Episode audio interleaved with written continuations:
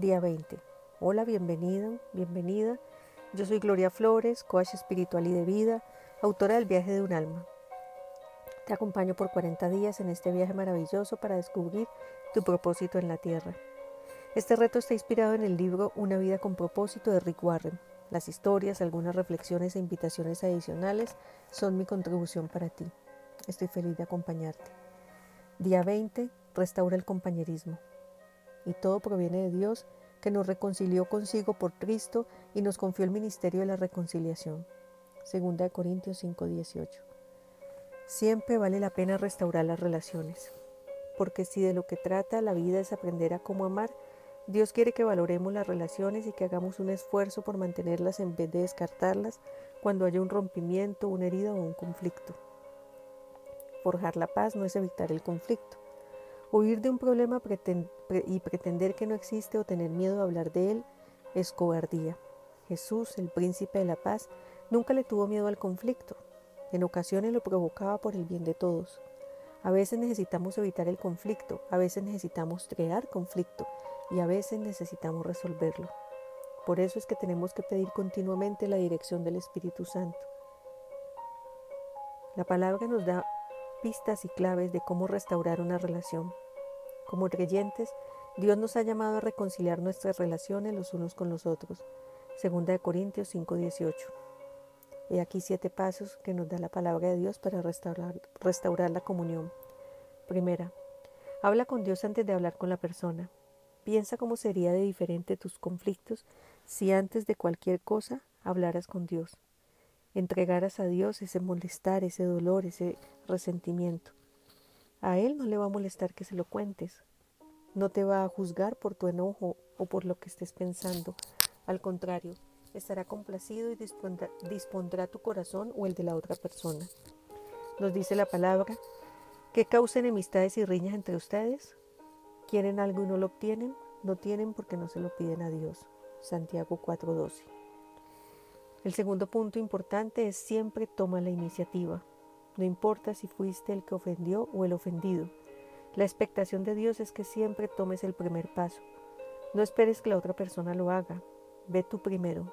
Restaurar la comunión rota es tan importante que Jesús mandó que tuviera prioridad antes que la adoración del grupo. Él nos dijo, si entras a tu lugar de adoración y cuando estás a punto de hacer una ofrenda, de pronto recuerdas un rencor que un amigo tiene contra ti, Abandona tu ofrenda, sale inmediatamente, visita a este amigo y haz lo que se debe hacer. Entonces, y solamente entonces, vuelve y arregla tus cosas con Dios. Mateo 5, 23, 24. El tercer aspecto importante, simpatiza con los sentimientos del otro.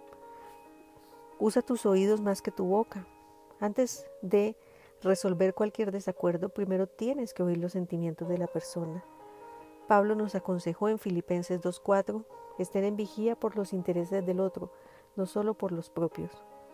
El cuarto punto, confiesa tu parte en el conflicto. Si quiere una verdadera restauración de la relación, deberías de empezar por admitir tus propios errores o pecados. Jesús dijo que esta es la manera de ver con mayor claridad las cosas. Dice la palabra en Mateo 7:5, primero sácate la viga de tu propio ojo Tal vez después verá lo suficientemente bien como para sacar la astilla del ojo de tu amigo. El quinto aspecto importante, ataque el problema, no la persona. No puedes resolver un problema si estás obsesionado con echar la culpa. Tienes que escoger entre los dos. La palabra de Dios nos dice, una respuesta amable neutraliza el enojo, pero una lengua cortante prende un carácter incendiario. Proverbios 15.1. Nunca podrá comunicar un punto de vista si eres cortante, por tanto, escoge tus palabras sabiamente. Una respuesta suave siempre es mejor que una respuesta sarcástica. El sexto aspecto, coopera lo que más puedas. Pablo nos dijo en Romanos 12, 18, hagan todo lo posible de su parte para vivir en paz con todos. La paz siempre tiene un precio. A veces nos cuesta nuestro orgullo, frecuentemente nos cuesta nuestro egocentrismo. Por el bien de la comunión, haga lo mejor que pueda para llegar a un arreglo ajustarse a otros y mostrar preferencia por las necesidades del otro. Enfatiza, y este es el séptimo punto, en la reconciliación y no en la resolución. No es realista esperar que todos estén de acuerdo con todo. La reconciliación lo enfoca en la relación mientras que la resolución lo enfoca en el problema. Cuando nos enfocamos en la reconciliación, el problema pierde importancia y muchas veces se hace irrelevante. Trabajen duro por vivir en paz con otros. Primera de Pedro 3:11. Toda reflexión sobre la palabra de Dios sin meditación y sin el soplo del Divino Santo Espíritu se vuelve una narración que incluso podemos aprender pero no dará fruto. Revisa las citas bíblicas de nuevo, medita y ora al Señor sobre tu deseo de iniciar este recorrido. Recuerda, siempre vale la pena restaurar las relaciones. En lo posible y en cuanto de vosotros dependa en paz con todos los hombres. Romanos 12, 18. Hazte la pregunta, ¿qué debo hacer hoy para restaurar una relación rota? Te invito a que te sinceres contigo mismo y traigas a la memoria la o las relaciones que están fracturadas en tu vida. Ora al Señor y pídele la gracia de dar ese primer paso. De lo que esto trata finalmente es de sanar tu corazón y de ser posible restaurar la relación. El deseo de Dios para nosotros es que realmente podamos estar en comunidad y en total amor. Él pone la gracia, tú colocas la acción. Toma tus notas, dibuja, pinta, transmite tus reflexiones sobre el lugar que elegiste para este fin. Esto ha sido una contribución para ti, compártelo.